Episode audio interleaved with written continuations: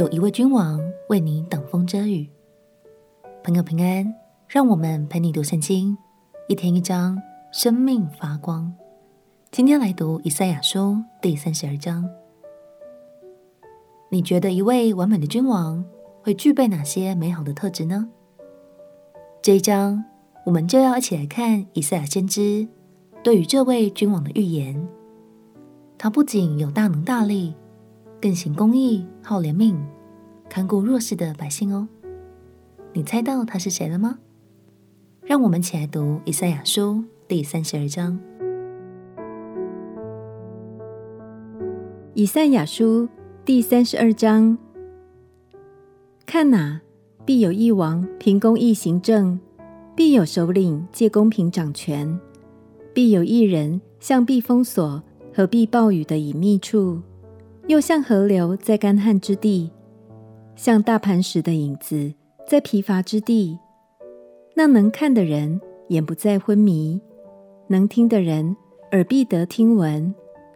冒失人的心必明白之事，结巴人的舌必说话通快。愚顽人不再称为高明，吝啬人不再称为大方。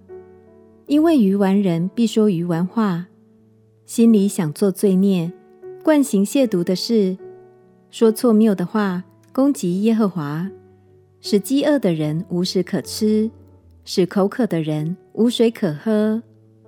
吝啬人所用的法子是恶的，他图谋恶计，用谎言毁灭谦卑人。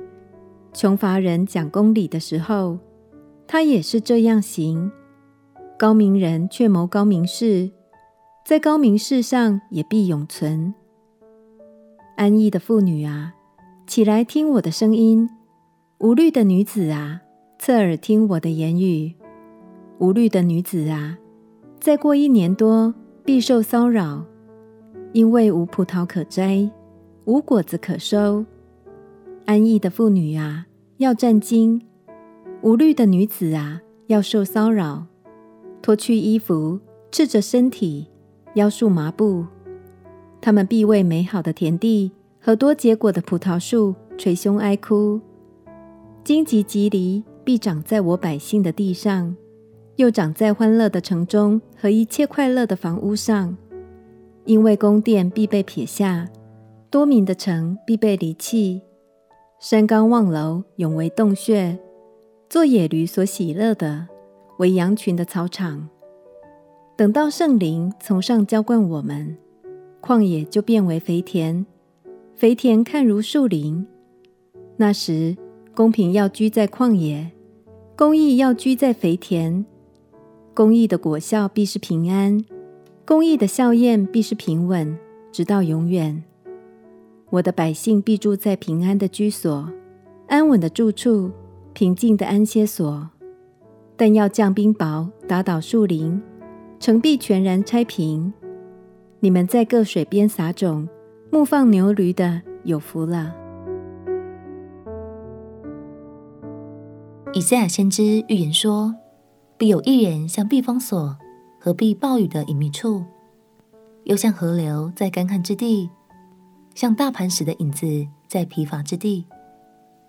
这人是一位完美的君王。指的就是耶稣基督。亲爱的朋友，最近的生活让你感到很疲惫吗？